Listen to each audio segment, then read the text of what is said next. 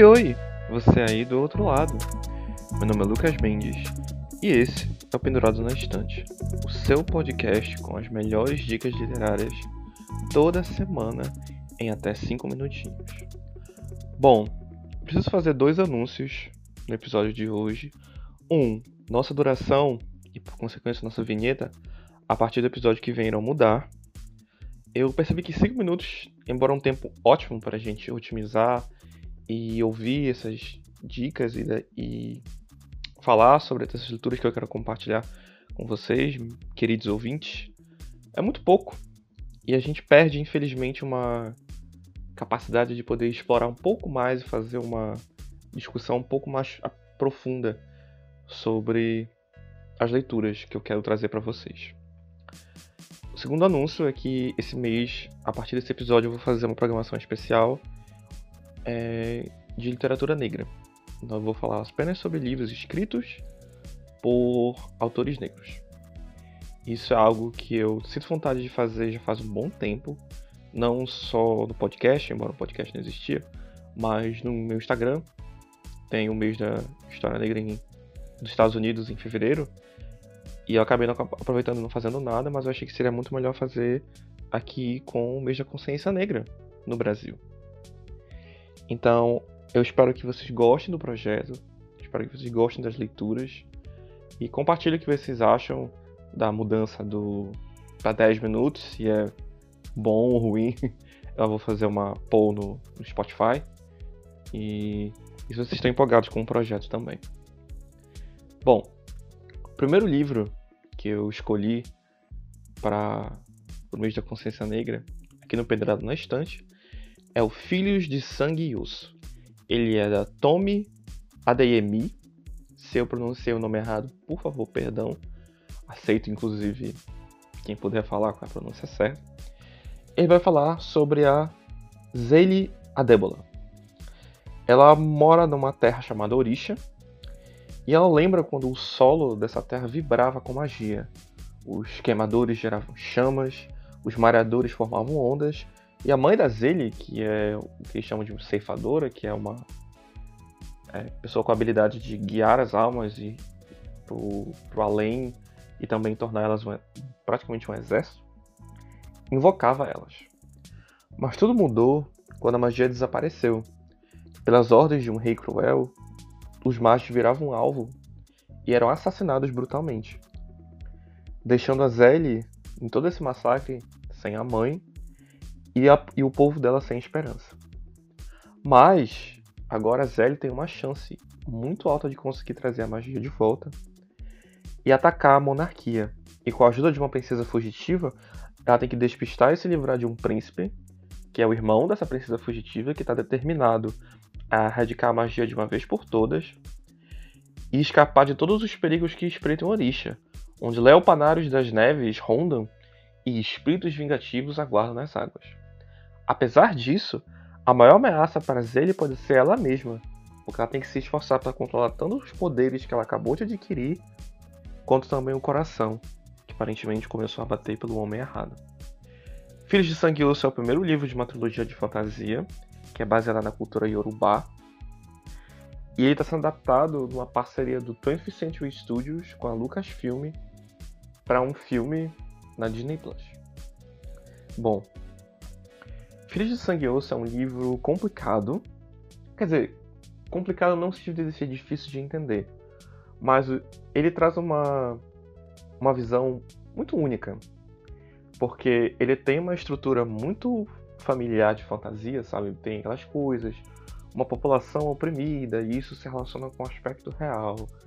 Ah, um sistema de magia baseado em vários elementos, um, uma princesa fugitiva que descobriu que ela vivia numa mentira.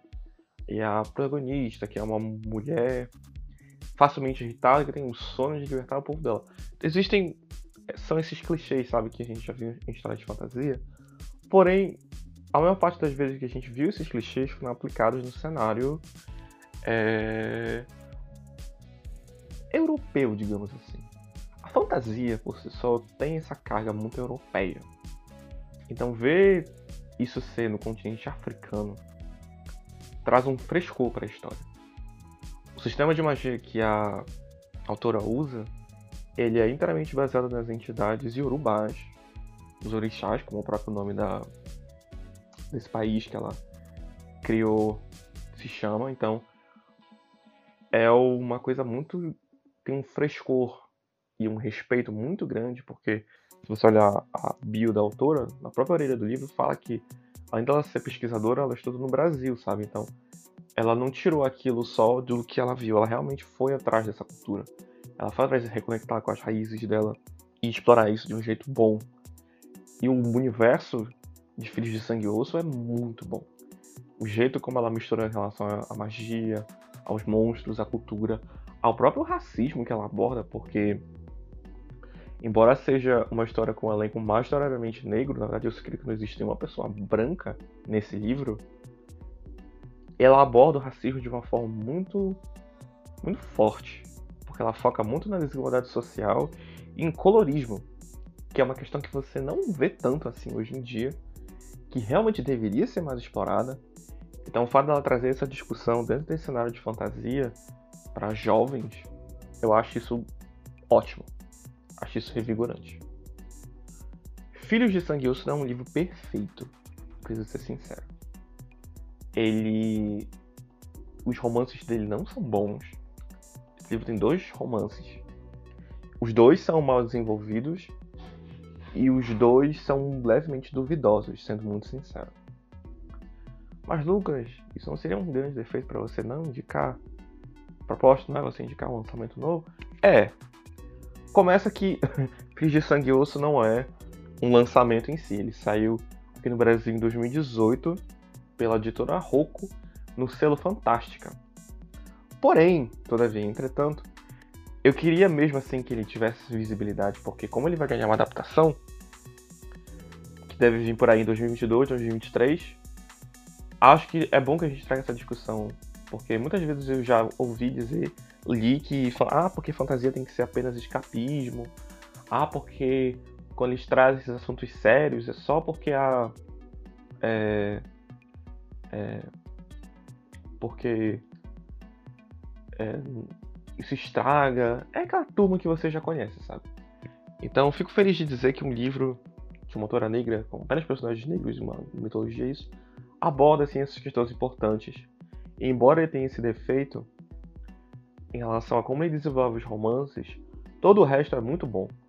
Ele não é um livro parado, a ação acontece no livro em praticamente todo capítulo, ele sempre tem aquela estrutura, ele tem uma estrutura muito interessante que é sempre o que que o que acontece de movimentação é no começo e no final de cada capítulo. A não ser que o capítulo seja inteiro um capítulo de ação, ele segue essa estrutura e é muito bom, porque sempre começa e termina com alguma coisa interessante. Então, mesmo quando ele tem uma certa gordurinha ali pelo terço final, isso passa e dá um dinamismo muito bom. É uma leitura que flui muito bem.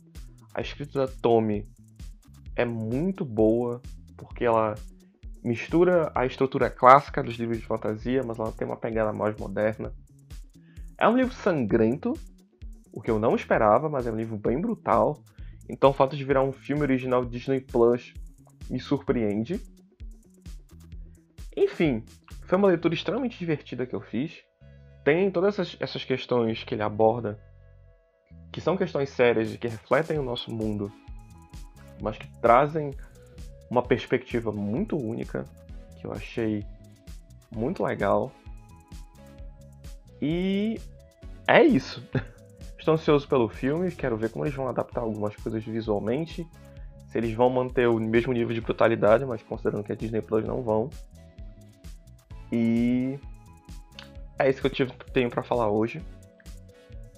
Agradeço a você, querido ouvinte, por ter me acompanhado no episódio de hoje. Espero de coração que a mudança de editorial de sermos agora episódios de 10 minutos ou menos, teoricamente, não afaste quem já está acompanhando aqui o podcast.